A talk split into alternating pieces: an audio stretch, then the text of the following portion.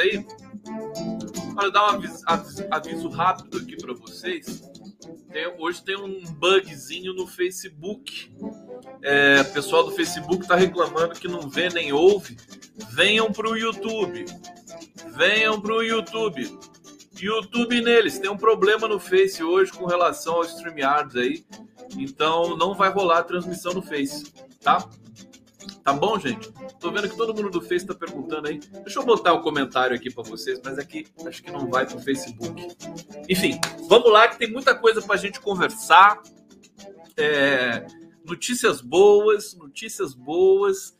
Olha, é, tem um pessoal que tá magoado comigo ainda aí, porque eu, eu meti, meti a boca mesmo quando achei que a campanha estava vacilando aí do Lula e tudo mais. Eu falo mesmo, entendeu? E, e você pode ter certeza que isso é falado internamente também, em todo lugar. Certo? A, a diferença é que eu, eu publicizo isso porque, enfim, é meu jeito. Não, não dá para é, eu acho que dá para fazer recados e, e, sempre por amor, sempre querendo o melhor de todos, né? E da campanha. E eu acho que funcionou, deu certo. Não, não que a minha, meu alerta tenha dado certo, mas foram muitos alertas. Eu não estava sozinho nessa, nessa leitura, né? E, enfim, a, a campanha mudou algumas coisas aí nessa, nessa reta final da semana passada para cá, inclusive na própria interpretação dos dados das pesquisas. E, como diria o é, Barão de Tararé, quem não muda de caminho é trem. quem não muda de caminho é trem.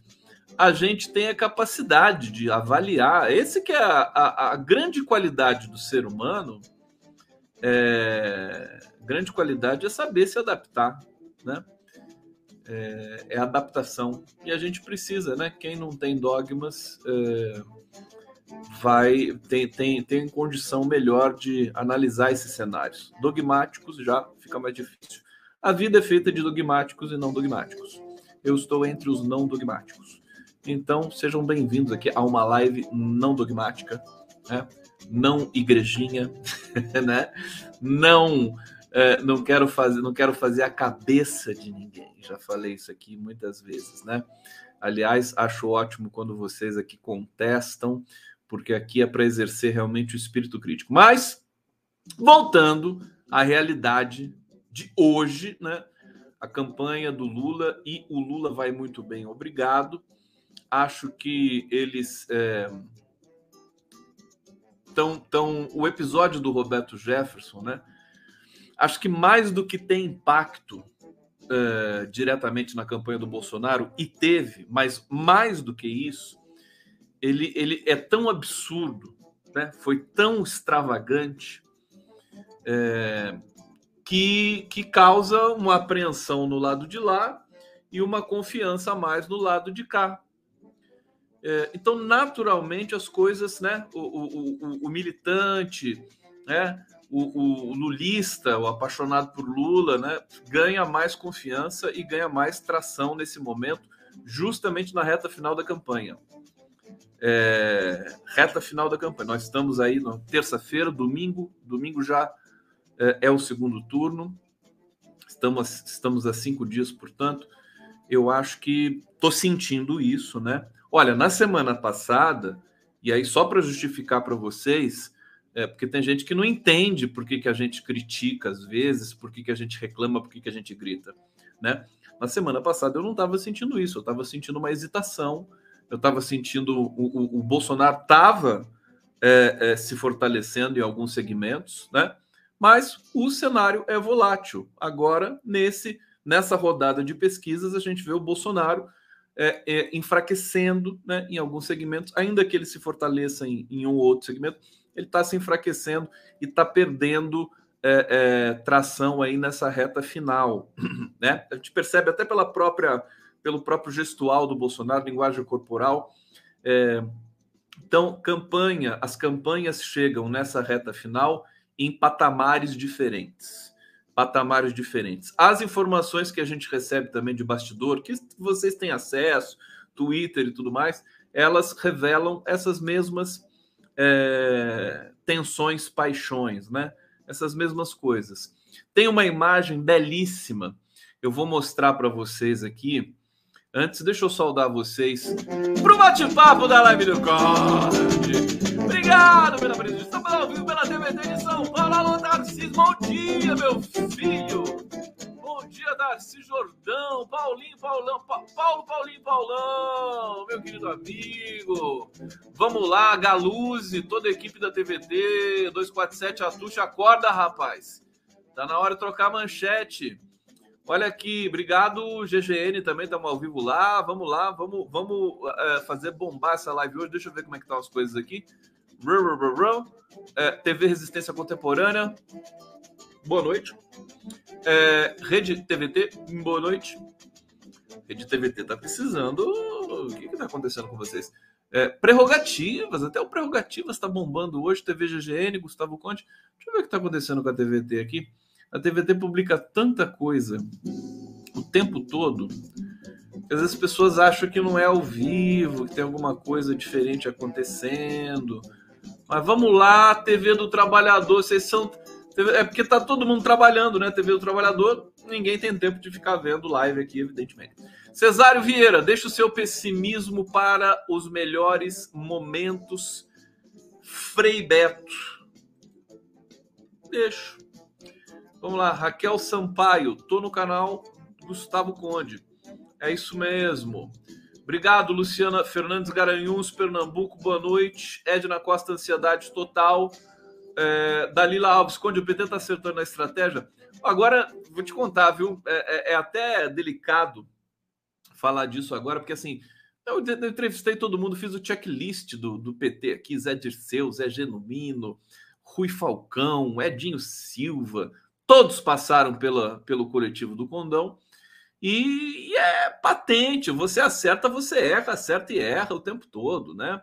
Esse, assim, agora, não é hora de fazer a crítica, acho que global, como o nosso amigo está dizendo aqui, não é nem pessimismo para depois, para momentos melhores, o Frei Beto, né?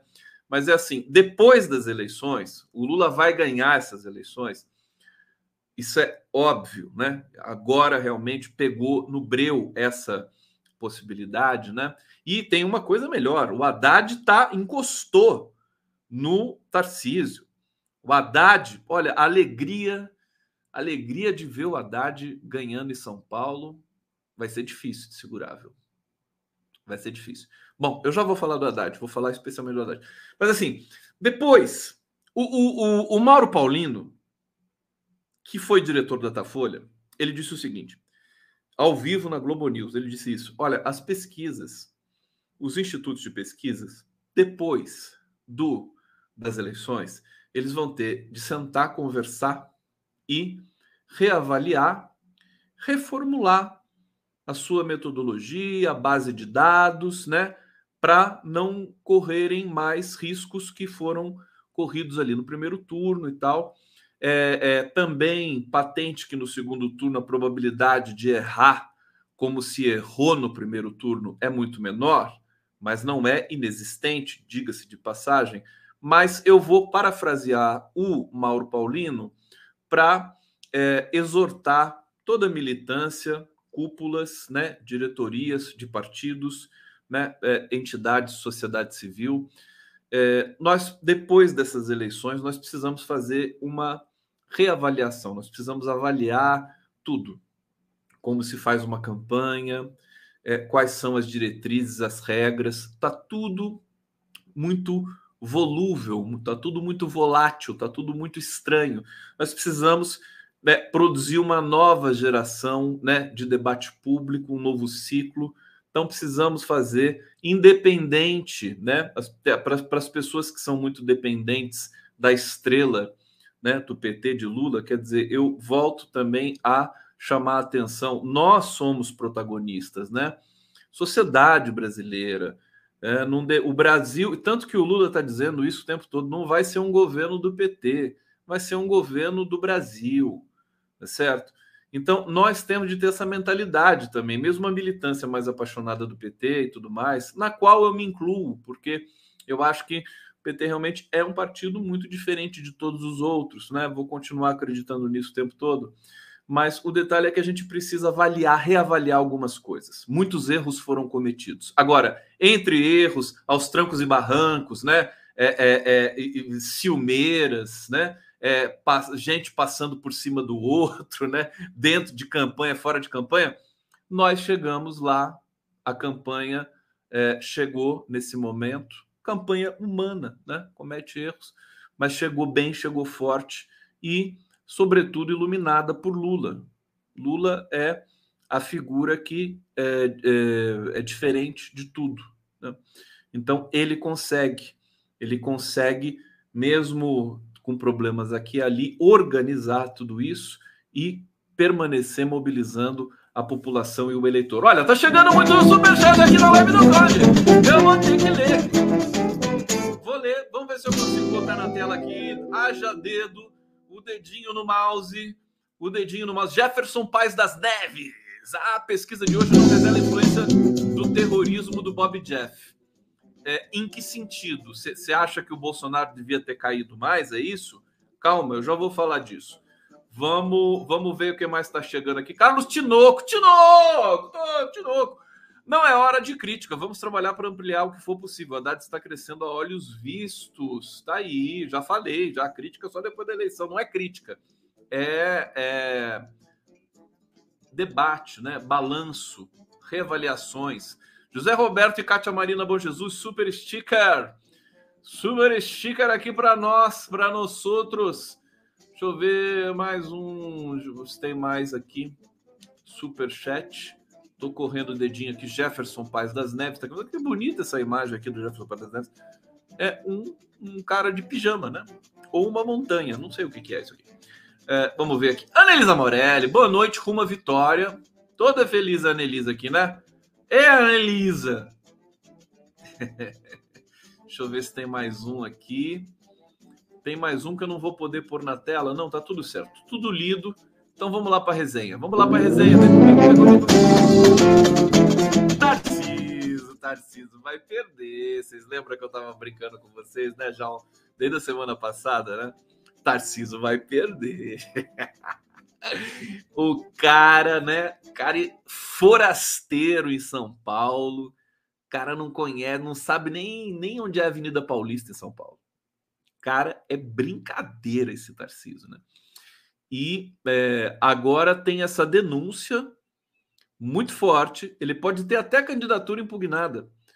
Não sei se, se o, o Haddad entrou na justiça para acionar essa dimensão aí que é, a equipe do Tarcísio de Freitas pedindo para o cinegrafista da Jovem Pan apagar um trecho é, do vídeo que foi filmado ali em Paraisópolis, é, naquela imagem que rodou o Estado, o Brasil, é, como se fosse uma espécie de atentado contra. Aliás, ela rodou inclusive no horário gratuito né? como se fosse um atentado contra a campanha do Tarcísio de Freitas. E, e quanto mais a gente cavoca nesse episódio, é, a Folha de São Paulo está fazendo um, está buscando respostas para essa questão. Aliás, a Folha de São Paulo deveria buscar respostas também para a questão do Roberto Jefferson, né? Por que, que, ninguém pergunta? Hoje o Fernando Brito ficou indignado aqui comigo. Por que, que, por que, que não tem jornalista que vai lá perguntar para a Polícia Federal? Escuta, mas como que foi organizada essa, essa, essa tarefa, né? essa força-tarefa de ir lá e revogar a prisão domiciliar do Roberto Jefferson. Né? Como é que se manda é, é, uma, uma equipe tática sem colete, com armas né, defasadas? Né?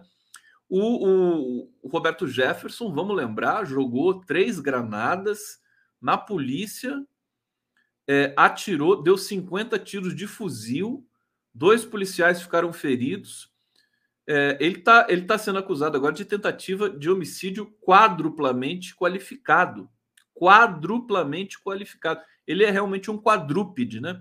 Tá, é perfeito para ele, né? Quadru, quadruplamente qualificado a, o homicídio que está envolvido ali na tentativa do, do Roberto Jefferson. Então, são muitas informações, as coisas estão muito fortes. O, o, a campanha do Bolsonaro deu novos tiros no pé, por exemplo, aquela denúncia que eu disse ontem para vocês aqui, que foi levada até o Alexandre de Moraes, denúncia totalmente fragilizada, e, e aliados de Bolsonaro já dizendo que aquilo foi um erro grotesco da campanha.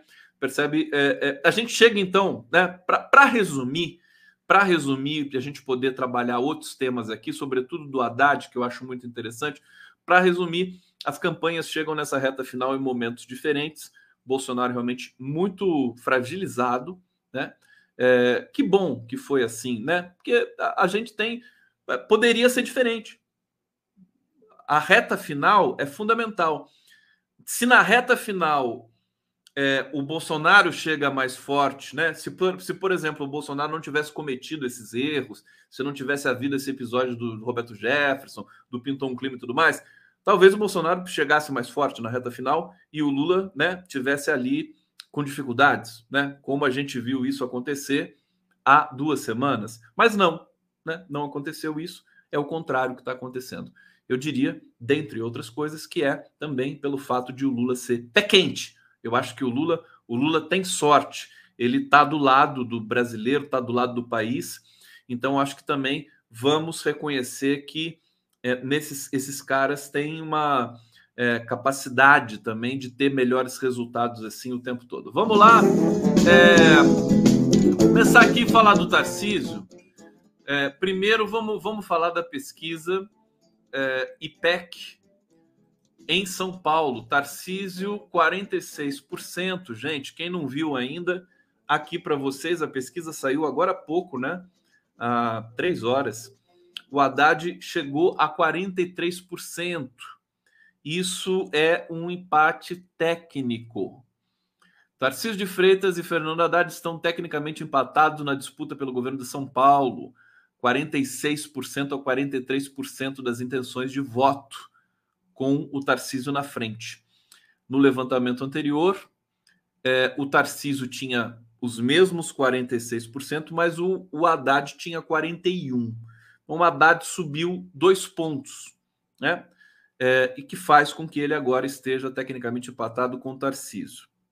Brancos e nulos é, passaram de 9 para 7, ou seja, acho que 2% de, de, do, dos que queriam anular os votos foram para o Haddad, o que parece, né? E os que ainda não decidiram voto estão em 4%. É, nos votos válidos, Tarcísio tem 52%, o Haddad 48%. É, eles estão exatamente naquela proporção que era muito preocupante no cenário nacional na semana passada, que me fez, enfim, ter aqui é, gritar né, e, e reclamar da, da, da, condução de, algumas, de alguns é, setores da campanha, que dava Bolsonaro, Lula com 52 e Bolsonaro com 48. Né? E isso é um empate técnico dramático. Né? Se, se a gente fosse no cenário nacional, é, às vésperas das eleições, chegar nesse número no sábado, por exemplo, seria seria muito complicado, até porque o adversário, o Bolsonaro, ele joga sujo, ele joga com sabotagens, pressões em prefeitos, a questão do transporte público de graça. Aliás, mais uma vitória do Lula, hein? Você vê como é que são as coisas. O Lula, no, na época da Lava Jato, tudo era decidido contra o Lula. Isso também é um problema, mas vamos ter de discutir depois das eleições, né? Na época da Lava Jato, tudo era decidido contra o Lula. Ah, é, habeas corpus, vai lá. A gente viu também a, o crime que foi é, a, o bloqueio daquele habeas corpus lá, acho que em 17 de julho, né? De 2017, de 2018, né? É isso. Que foi interrompido lá pelo Sérgio Moro, de Portugal, né? O ministro lá, o, Raul Jungmann, né? Tava, tava o Temer no governo ainda, né? Uma coisa nojenta, né? Tudo nojento. É, mas o, o, fato é que tudo dava errado para o PT, eram muitas derrotas seguidas e tudo mais. Agora, agora, você vê, é, é uma espécie de atmosfera, né? É, o Lula, por exemplo, tem tá com essa estrela brilhando muito forte, né? É, acho que são 120 cidades e todas as capitais brasileiras vão ter transporte público gratuito, certo? E isso, isso permitiu hoje uma cena fantástica e eu vou colocar agora para vocês aqui para a gente falar um pouquinho disso, começar realmente em altíssimo nível emocional aqui com vocês. Deixa eu ver, é isso aqui, ó. Vamos ver juntos aqui. Vamos lá.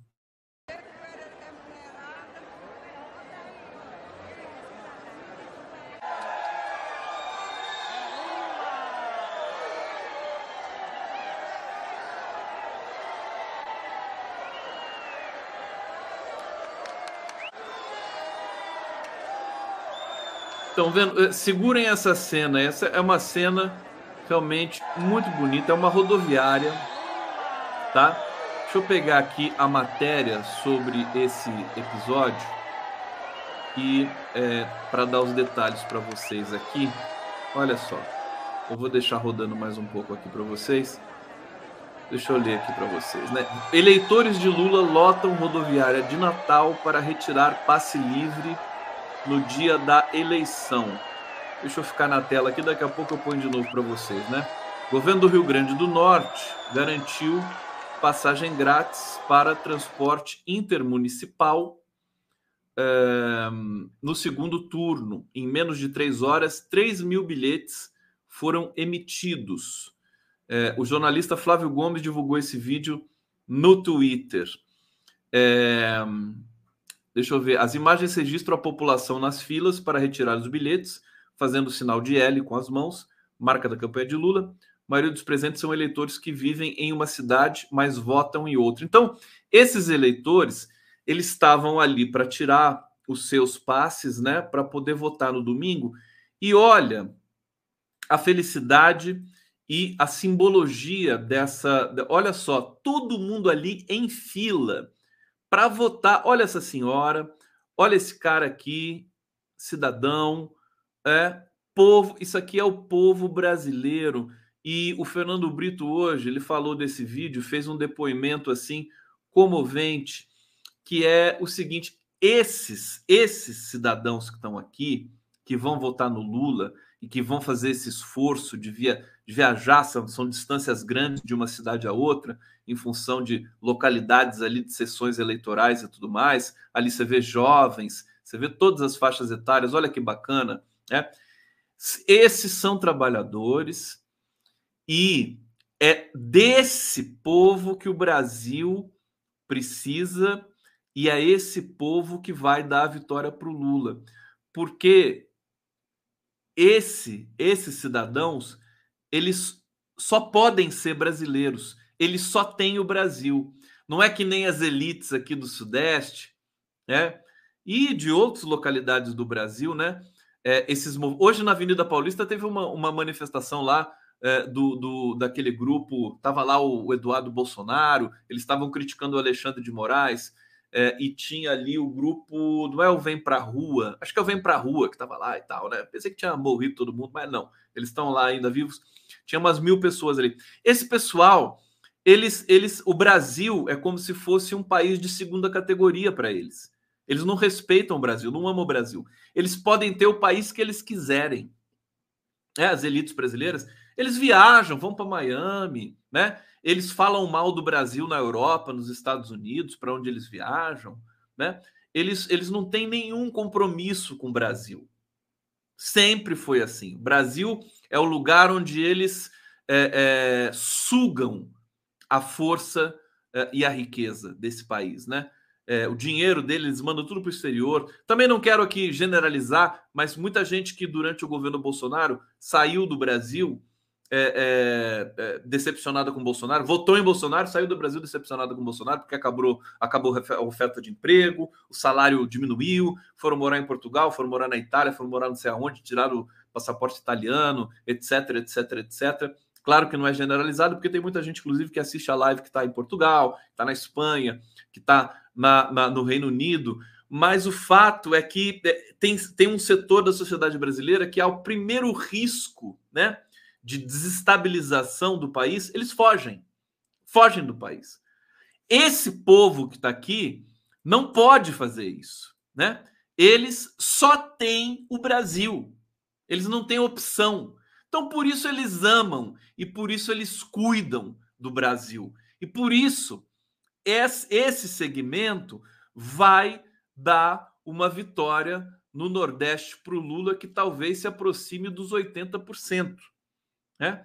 Talvez chegue a 80% a vitória do Lula. Lula está num momento também bom no Nordeste. Né? É, de, de, né? Eu já falei para vocês, as eleições, assim, reta final, é, candidatos próximos um do outro, como é que você é, prognostica, como é que você visualiza a real situação? Quem está subindo, quem está descendo, né? Não é propriamente um número é, matemático, é quem está subindo, quem está descendo. E nesse momento, quem está subindo é o Lula, quem está descendo é o Bolsonaro. Então, é, isso aqui, esse vídeo é realmente muito inspirador. É, as pessoas é, na, na, no apetite de votar, na responsabilidade de não permitir que um presidente bandido prossiga no cargo, né? Um presidente é, que não merece estar ali, que é, tem um, uma, uma lista gigantesca de acusações contra si, né? Que ele siga o seu caminho e o caminho dele, acho que é muito é provável que o caminho dele seja a cadeia, né? É, e que ele deixe o Brasil para quem sabe e quer cuidar do povo brasileiro. Bom, vamos falar do, do, do Haddad, então, do, do, Tarcísio. Quer dizer, deixa eu, deixa eu ver se tem mais informações aqui. É uma informação muito singela é, da, da, da, do empate técnico entre Tarcísio e Haddad. Vamos, vamos ver, então, o, o que está acontecendo no âmbito ali desse áudio que é, chegou à Folha de São Paulo, em que pessoas da equipe do Tarciso pedem para apagar vídeo, né? Ali daquele episódio da favela Paraisópolis. Eu vou ler aqui para vocês. Né? A Polícia Civil de São Paulo vai pedir a íntegra dos vídeos do tiroteio em Paraisópolis, feitos por um cinegrafista da Jovem Pan, é, e que a equipe de Tarcísio de Freitas mandou apagar. O pedido para que a investigação policial tenha acesso ao conteúdo completo das imagens foi uma determinação da diretora do DHPP, Departamento de Homicídios e Proteção à Pessoa, Elizabeth Sato, é, depois de ver a reportagem do jornal Folha de São Paulo. O áudio revelado pelo jornal Folha de São Paulo o cinegrafista da emissora pediu para não ser identificado fazer imagens da campanha de Tarcísio e recebeu ordem de um integrante da equipe do candidato para apagar os vídeos. Eu tenho aqui o áudio, é, dá para a gente passar um pedacinho aqui, porque ele não está bloqueado por direitos, é, e aqui é um serviço que a gente presta. Deixa eu só localizar o áudio aqui, vamos ver juntos. Aqui, ó.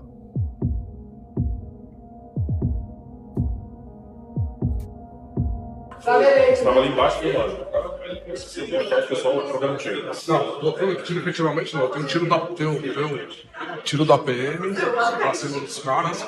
A hora que você chega, que você me barra, é. Você só filmou lá no canto? Só.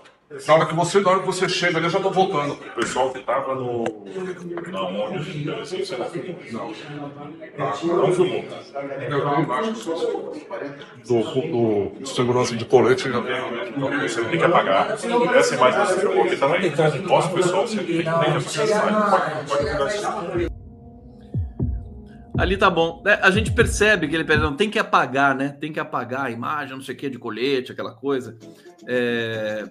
Então, sim, matéria importante aí. A Folha de São Paulo é incrível, né? As grandes, os grandes veículos, tirando a questão do Roberto Jefferson, que todo mundo ficou também um pouco intimidado, mas ao menos, né? O Jornal Nacional, no episódio Roberto Jefferson, fez uma matéria de 15 minutos, né? É muita coisa. Então, é, eles estão. É, eu estou achando, eu estava achando o seguinte, gente. É, se, se a eleição tivesse tão acirrada nesses dias que antecedem a votação, é, eu estava prevendo que a Globo, a Folha, o Estadão pudessem fazer um apoio claro a Lula. Todos os veículos internacionais, hoje, a revista é a Nature, que apoiou Lula. Daqui a pouco eu vou conferir aqui. Uma revista científica, uma das mais importantes do mundo, é, manifestou apoio ao Lula. Né? Muita gente no mundo inteiro, né? prefeito, de, pré, prefeito, prefeito, prefeito de Roma, o sociólogo italiano Domenico De Masi, até recebi o vídeo aqui, é, da querida Marisa Barbato, a quem eu deixo um grande abraço, um beijo. É, é, é, autoridades estadunidenses, né, Bernie Sanders, todos, todos, todos manifestando apoio a Lula é, e uma condenação veemente do pestilento, do Bolsonaro. É, sociedade brasileira, o evento da PUC ontem, o que, que foi aquilo? Eu estava aqui na, na transmissão, olha que imagem linda do evento da PUC, né? Histórico, histórico. A PUC tem a tradição de fazer é, mobilizações históricas fantásticas, mas essa em especial do Lula foi espetacular. Mais uma imagem aqui da PUC. Quem foi, viu e viveu, né? Mais uma imagem aqui da PUC muito bonito. Então, é uma mobilização, uma concertação. E aí, só para concluir o raciocínio, eu estava, eu tava de, de, já, já, tinha feito uma, uma, um cenário com vocês de que nos 45 do segundo tempo, a Rede Globo é, poderia fazer um apoio claro a Lula. Ela já fez, né? Porque ela está condenando Bolsonaro diariamente ali nas suas editorias, né? Todos os jornalistas ali apavorados, né? Com Bolsonaro e tudo mais. É, agora não fazem um apoio explícito a Lula. Assim também a Folha de São Paulo fez um editorial condenando Bolsonaro, pedindo para não se votar em Bolsonaro, mas não pedindo para votar em Lula. É, e se a eleição fosse mais acirrada, eu acho que eles iam pedir voto para Lula no sábado, na sexta, né? Agora, como o Lula está mais bonito ali, ele já está assim, né? Tá uma situação mais bonita, aí eles, eles não precisam fazer isso, né? então não vão precisar. Aliás, eu até acho, tem, tem gente preocupada em né, ataques a Bolsonaro nessa reta final, acho que não precisa. O PT não precisa sujar as mãos agora, já sujou as mãos um pouquinho lá atrás, né? Aquela história lá do Janones e tudo mais mas agora já foi o serviço sujo já foi feito. Agora é, é realmente ter essa grandeza, né? O Lula fez uma reunião hoje lindíssima, é, é, transmitida ali pelo canal do Lula, que passou um milhão de inscritos e que agora, antigamente o canal do Lula não dava audiência, né? Há pouco tempo atrás, né? O canal não tinha engajamento, estava fraco ali na internet, era um absurdo que uma pessoa como o Lula não tivesse um canal potente no YouTube, né? De repente, de repente, o canal do Lula passou de um milhão de inscritos e qualquer live que eles façam agora bate ali 20 mil pessoas ao vivo, 30 mil pessoas ao vivo. Fantástico. Quer dizer, mudamos de patamar. Mudamos de patamar. Isso aconteceu é, é, porque é, acertos da campanha, mas sobretudo pela magia do Lula. Você vê, o, a Cláudia Salles está dizendo aqui que o Ciro morreu. Ciro morreu, sumiu. Ele, ele poderia, você vê que o, se o Ciro abraçasse a candidatura e o Lula, o Lula receberia o Ciro na campanha humildemente depois de todos os insultos que ele fez, mas o Ciro não quis realmente passar por isso. Olha, olha o protagonismo da Simone Tebet. Simone Tebet, ela chegou, tomou conta do pedaço. É, é, é a depois do Lula é ela na campanha do Lula. Incrível, incrível. Ela tomou o lugar do Alckmin na, na, na, questão da, do protagonismo. Parece que ela que é vice. Eu já conversei com vários é, amigos que, que não acompanham política assim como a gente o dia todo, o dia todo. Eles acham que a Simone Tebet é vice do Lula. Né? Eles pensam, né, falam assim, mas ela não é vice? Não, não é vice. Ela chegou com muita força. É, Marina Silva também chegou com muita força. Eu acho que a gente né, chega nesse, nessa reta final é, é, de maneira, né, para a gente celebrar, né, de uma maneira muito forte, de uma maneira bonita. Bonita. Vamos lá, deixa eu colocar uma vinheta para vocês que tem muita coisa para a gente falar ainda nessa live, gente. Vocês querem o feijão puro, né? O pessoal tá, pessoal tá pedindo feijão puro. Então, para vocês, feijão puro. A gente come só feijão puro,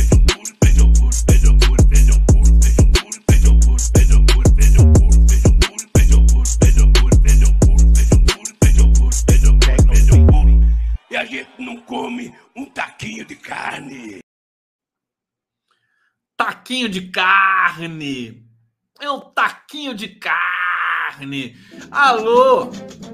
Povo aqui, tô, eu tô feliz, viu? Tô, vocês estão percebendo? Eu não tô conseguindo me controlar muito bem, não, viu? Tô até meio assim, né? Aqui. Tanto trabalho, tô fazendo uma live em cima da outra, uma loucura. É, deixa eu ver, pronto, já dei aqui a notícia de Natal. É, tem, tem, hoje eu vi uma postagem assim: um tá um clima de fim de ano e fim de mundo. eu não sei como é que é que a gente vai lidar com isso, né? Fim de ano e fim de mundo. Agora, gente, deixa eu trazer para vocês uma cena em homenagem a José Arbex. Alô, José Arbex, meu querido amigo. É, é, uma das coisas mais espetaculares que eu já vi na minha vida, a campanha do, do a, a, governador do Rio Grande do Sul, debate entre Eduardo Leite e Onyx Lorenzoni. Olha que peça única de comédia isso aqui, gente. Vamos ver. Fiscal, qual a alternativa ao regime de recuperação fiscal, candidato? Completamente diferente da sua escolha. O senhor fez uma má escolha. Diga a alternativa, então. O senhor fez uma má escolha, explique a sua.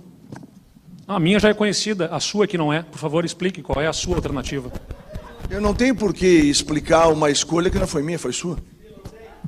Eu não estou pedindo explicação do regime assinado, eu quero saber da sua alternativa. Qual é? A sua alternativa trouxe uma dívida de 168 bilhões para os gaúchos pagarem em 30 anos. O senhor acha que está certo? Não é verdade, mas qual a sua alternativa, candidato? O senhor trouxe para o Rio Grande do Sul uma dívida de 168 bilhões. Isto é fato e é verdade, e eu lhe provo. Qual a sua alternativa, candidato? Muito melhor do que a sua. E qual é ela, candidato? Extremamente melhor que a sua e muito mais responsável com o presente e futuro do Rio Grande do Sul. Ela é melhor, mas qual é ela, candidato? Completamente diferente, porque vou servir as pessoas e não me servir do Rio Grande num projeto Alguém, alguém pode me, me, me socorrer disso aqui? Gente, vocês sacaram o que, que aconteceu? O, o, o Eduardo Leite perguntou oito vezes para o Onyx Lorenzoni qual a proposta dele para a questão fiscal do, do, Rio Grande do Sul. Ele falou: ah, diferente da sua. Ele não respondeu nenhuma vez. Parece uma peça de humor. Assim, engraçadíssimo. Eu acho que o, o Eduardo Leite já está liderando, né? No, no, no, Rio Grande do Sul, graças ao PT, hein? Graças ao, ao Edgar Preto, hein? O Eduardo Leite vai ter que agradecer. O Leite vai ter que agradecer o Preto depois, hein? Café com leite. Café com leite. É, mas, é, cara, eu adorei o Onyx, né? Que, e, e o Eduardo Leite insistindo, mas diga a sua. Diga a sua proposta. É muito melhor que a sua. Parece criança, né? Da terceira série, né? Brincando de, de eleger representante de classe, né? Mas qual a sua proposta? Extremamente melhor que a sua. Mas diga qual que é a sua proposta. Você acabou com. Gente, eu adorei isso. Adorei. Não é? Tá aqui. Rodrigo Mendonça, obrigado pelo superchat aqui. Vamos lá, aqui live do Conde. Podem fazer superchat aqui à vontade, que o Conde não liga, não. Então, Arbex, o Arbex adorou essa cena aqui. Ele tá fascinado, eu também tô. É... Bom, é, vamos ver. Bom, já vimos de Paraisópolis também, Tarciso vai perder, viu? Tarciso vai perder, o Haddad está chegando forte. Preparem-se vocês aqui de São Paulo. É, eu sou de São Paulo também, né? Claro. É que eu, eu gosto tanto, eu me sinto tão nordestino que eu, que, eu, que eu já me sinto morando no Nordeste e sendo nordestino. Então hoje vou chamar, né? Vocês aqui de São Paulo, tá? vocês sabem é, que vai dar Haddad e putz, eu, eu até pensei o seguinte, porque as elites de São Paulo, elas são canalhas, né? As elites brancas e tal aqui. Tem muita gente que declarou voto em Lula e vai votar no Tarcísio. Agora, eles, depois do episódio do Roberto Jefferson, eu acho que o episódio do Roberto Jefferson vai ter mais impacto nas eleições de São Paulo do que nas eleições nacionais, porque as elites de São Paulo ficaram perplexas com o Roberto Jefferson. A galera do interior de São Paulo, que é uma, um, um, um dos, um dos eleitores mais reacionários do Brasil, mais desinformados, né? os mais pobres intelectualmente falando, é, esses eleitores do interior de São Paulo, nos quais eu me incluo, porque eu sou do interior de São Paulo, mas eu tenho vergonha, né? Já falei para vocês. É, eles ficaram perplexos com o Roberto Jefferson jogando granada e atirando de fuzil na polícia, né? É, as cenas que nós vimos aí no domingo à noite, que foi, né? Ela se alastrou como rastilho de pólvora pelo Brasil inteiro.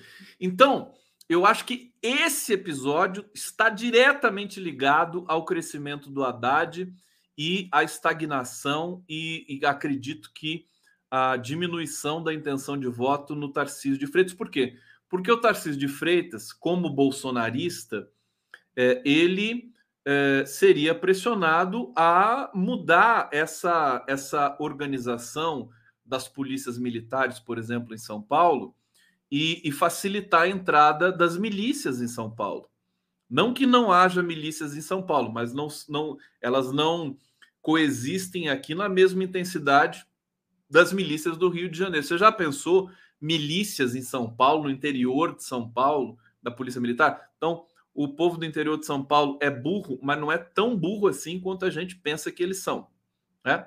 É, e eu acho que isso afetou demais a campanha em São Paulo. Espero que o Fernando Haddad use bastante o Roberto Jefferson nessa, nessa reta final, porque realmente toca o terror é, nesses eleitores que é, gostam de votar num poste, né? O Tarcísio é poste do Bolsonaro. Poste. Como é que pode? Que, que baixa autoestima é essa? Eleitor de São Paulo votar num, num forasteiro sem história, amigo de bandido, sabe? E, e, não elegeu o Haddad, quer dizer, já não aprendeu a Prefeitura de São Paulo, quando o Haddad perdeu ali no primeiro turno em 2016 para o João Dória, já foi um, um, um, um assim, é, melancólico aprendizado para a população, mesmo a população é, classe média alta de São Paulo, que a gestão do Dória foi um desastre. Depois ainda deixou ali o Bruno Covas, né? Como herdeiro. O Bruno Covas morreu e ficou o vice do Bruno Covas, que é, é o prefeito atual de São Paulo aí, que é um sujeito que ninguém sabe até hoje direito que apito ele toca. É. É, e o Dória sai, vai ser foi, implodiu o PSDB, depois deixou o PSDB na mão do Rodrigo Garcia e aí implodiu de vez, né? Implodiu completamente. Não sei se vocês sabem, mas Rodrigo Garcia declarou voto apoio a Bolsonaro e o PSDB, que é o partido do Rodrigo Garcia, declarou apoio a Lula. PSDB de São Paulo, de São Paulo. Então, é, eu acho que o Haddad chegou forte, merece, né? O Haddad sofreu muito. Acho que a história está compensando também o sofrimento do Haddad nas eleições de 2018, ele foi vítima, ele e a Manuela Dávila, de um volume de fake news jamais visto. O Haddad foi chamado de pedófilo em 2018, né? O, o, que, o que circulou de, de imagem falsa do Haddad com, com adolescentes, você vê como é que são essas coisas? O Bolsonaro, a Damares Alves, eles usam a régua deles, né? Eles são, eles são, é, é tem, tem esses esses desejos patológicos, doentios, né? E eles projetam no outro como forma de defesa e como forma de ataque também. É, deixa eu ver que está chegando mais um superchat aqui. Ah, Tiago Moura. Tiago Moura? Urgente, Paulo Guedes ataca granadas de efeito imoral no salário mínimo. Ah, que brincadeira. Fiquei assustado, né? Porque agora, depois dessa do Roberto Jefferson, qualquer um joga granada agora nesse país. Já pensou? O cara chega lá no, no, no, no, Palácio do Planalto. O cara joga uma granada lá dentro, pelo amor de Deus. Gente, José. Osmídio tá dizendo aqui que o PT nunca mais. Querido, desculpa, viu? Na verdade, Bolsonaro nunca mais. PT vai voltar agora e que o Lula disse que não é, não vai ser um governo do PT, é piriri, pororó, aquela coisa toda. Mas a gente sabe que PT tá lá, né? Pode não ser o é o protagonista. É o partido que dá é, coesão, que vai dar coesão a essa concertação. Então, meus queridos, desculpe eu dizer, o PT, o PT vocês bolsonaristas que estão aqui, né? O bolsonarismo ele, ele corre o risco de ser é, é, hoje, mais uma vez, lembrando das minhas entrevistas, que é da onde realmente eu aprendo tanta coisa e sou muito privilegiado por isso. O Fernando Brito, é, a gente especulando, né? O que, que vai acontecer com o bolsonarismo depois de o Bolsonaro perder as eleições? Que, que é o que vai acontecer. O que, vai acontecer com o Bolsonaro? Vai se fortalecer? Vai se enfraquecer? Bom, ele se fortaleceria se fosse um, um movimento organizado, politicamente organizado, né, que tivesse um discurso. Não, ele não tem nada disso. Ele é um, um, um sentimento, né, é uma espécie de é, conjunção é, social triste do país nesse momento histórico, que tão logo perca o poder, ele se desfaz, né? O centrão se afasta, é, eles vão a, a, tradição é que os partidos ali, o Lula vai conversar com o agronegócio, vai ser o cenário político vai ser totalmente organizado, reorganizado. E o bolsonarismo tem discurso, vai, vai, vai começar a parecer velho demais, né? Essas pessoas, quer dizer, na Avenida Paulista hoje, mil pessoas fazendo manifestação, vai, acho que vai virar essa coisa folclórica, na verdade, que o que eles sempre foram, essas minorias tudo mais ali, dois gatos pingados protestando contra o Alexandre de Moraes pelo Brasil. Acho que vai acontecer isso. É, então, vai tirando o cavalinho da chuva, né? É, é um novo cenário político para o Brasil, está chegando. É, e o PT tinha ganho quatro eleições seguidas presidência da República. Lula, Lula, Dilma, Dilma. PT participou de todas as eleições, ou foi segundo ou foi primeiro colocado, desde a redemocratização, a primeira eleição direta no Brasil depois da ditadura sangrenta militar é, e continua essa é, toada. Né? PT está sempre presente, Partido dos Trabalhadores. Partido dos Trabalhadores nasce do sentimento antiditadura também, entre outras coisas. Então, desculpa, mas eu acredito que a gente vai ter, se não o PT nos próximos 20 anos, né, no Brasil, vão ser partidos aliados, vão ser partidos dentro do campo democrático e não mais no fascismo avacalhado é, que é, transcorreu no Brasil. Live do Conde aqui pela TV 247. E alô, Raduana Sara, alô, Guilherme Estrela, Zé Genuíno, meu querido, alô, Zé Dirceu, que felicidade, tá chegando a hora, tá todo mundo feliz aí? Pessoal, Olha, vai preparando o feijão preto, eu tô voltando. Vai preparando a cerveja, põe a cerveja para gelar. Cláudia Costa, fale sobre o celular do Bebiano. Janones publicou prints, vídeos do celular dele. Olha, eu não vou falar, não. Desculpa. eu não quero falar disso. Eu, é, é bonitinho, né? Essa história do celular. Não precisa. Não precisa disso mais, na minha opinião. Né? Eu acho tudo muito arriscado. Esse negócio é, é sabe? Se, se, se, o, se o Janones pegou o celular do Bebiano, entrega para a polícia. Sabe? Fica fazendo esse negócio. Realmente é um assunto que não me interessa muito, não. Quero, quero proposições, quero, quero é, é, pautas, temas propositivos para o país. É, celular do Bebiano tem menor interesse em saber o que, que tem ali. Vamos lá! Eu sou do contra! Sou do contra! Não é mole, não, viu? É, eu sou marrento pra caramba. Desculpa, né? Fazer o quê? É isso. Acho que não precisa. A coisa tá agora que a coisa ficou boa, ficar recorrendo a esses essas é, é, subterfúgios aí, não dá. Bom, Roberto Jeff, para terminar aqui, vamos falar do verme Jefferson. Roberto Jefferson voltou a ofender Carmen Lúcia acusou Moraes de milícia. Você vê que o cara não aprende, né? em audiência de custódia, nessa, tá lá em Bangu 8, vai apodrecer na cadeia, seu verme, bandido, Roberto Jefferson. Só falta sua filha tem que ir junto agora, Cristiano Brasil. Bota uma cela do lado lá para você e a família Bolsonaro logo vai estar tá lá também.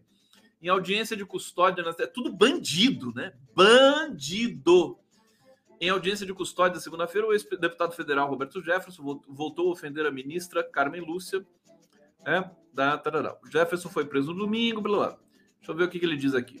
Operação ocorreu. Ah, é, tão, é tão ridículo o que ele falou da Carmen Lúcia, né? É, você vê que é o vocabulário desses fascistazinhos de merda, né? Eu me lembro daquela menina Sara Girominion, né? Sara Giroflex, sei lá o quê aquela menina ali, que depois, né, ela abandonou a, a, a, o fanatismo religioso político, é, casou com um milionário e foi embora pro, pro Caribe, né? Parece que ela tá morando no Caribe. Ela, dizer, esse é, essa é, tem que fazer uma matéria com a Sara Giroflex. Aí a Piauí, por exemplo, fazer uma matéria bonita, aquela coisa. Né? Ah, o sonho da mulher, casou de branco, né? Casou de branco e tudo mais. Virgem, claro. É, mas, enfim, espero que né, ninguém leve a mal aqui a minha brincadeira. Mas o, é, ela dizia, a, a Sara Giroflex dizia que o Alexandre de Moraes era arrombado. Eles adoram esse, esse adjetivo arrombado. E o, o, o Roberto Jefferson também chama a Carmen Lúcia de arrombada. Tadinha da Carmen Lúcia, arrombada. Não se aplica. Não se aplica a uma sabe? Pode discordar da Carmen Lúcia, achar que ela foi golpista e tal, tudo bem. Não, uma mulher frágil, assim, toda toda é, delicada. Ela é, parece que ela é ela é contundente ali nas matérias e tal. Eu converso com alguns especialistas que dizem que a Carmen Lúcia não, não é das mais estudiosas é, do, no campo do direito. Mas vamos fazer a crítica elevada, né? Se for assim para criticar as matérias, as, as decisões que ela deu e tudo mais, vamos ficar no campo do debate. Arrombada? Pelo amor de Deus. Bom, acho que eu vou ficando por aqui, até porque, povo brasileiro, meus queridos amores aqui da Live do Conde, eu estou aproveitando essa semana, eu estou fazendo, vocês sabem que eu estou fazendo maratona de lives, inclusive é presente para vocês, né? E para mim também, eu, eu, quero conversar com o máximo possível uh, as pessoas que eu mais admiro, né? Nessa reta final da campanha, para prestar o serviço e trazer para vocês as eh, questões, os desafios, a mobilização, para mim mesmo, né? Poder desfrutar dessa, dessa dimensão. É, então, eu estou colocando depois da live do Conde as entrevistas que eu estou fazendo durante o dia. Então, vocês vão ver agora, fantástica entrevista que eu fiz com o Lênin Streck, né? Tá quentinha, né? Acabei de fazer, foi às 5 da tarde, é, 5 e meia no podcast do Conde. Vocês vão assistir aqui, Lênin Streck, num papo muito bacana. E depois ainda tem é, a, a reprise aqui para vocês do Bom para Todos, que é o jornal que eu estou apresentando na TVT neste momento, também fresquinho. Foi às três da tarde, então tem as notícias quentes do dia. E ali eu entrevisto hoje o editor do Le Monde Diplomatique Brasil, o diretor, que é o Silvio Catiabava. Depois a gente tem um, um grande economista da PUC, que é o Rubens Savaia. E ele fala dessas é, propostas mirabolantes aí de desvinculação do salário mínimo também, é, é, da, da, das coisas que estão aparecendo aí no governo Bolsonaro nesse fim de festa, nesse fim de catástrofe. E eu termino conversando com uma pesquisadora fantástica que estuda fake news. É, o nome dela é, deixa eu ver aqui, tanto nome que a gente acaba esquecendo, mas deixa eu ver se está aqui para mim no meu zap. Eita, é muito zap, muito zap. É a Tatiana Dourado, Tatiana Dourado. Então vocês vão ver, até duas da manhã tem conteúdo aqui para vocês. Eu agradeço demais a presença. Beijo muito grande. Amanhã estamos de volta.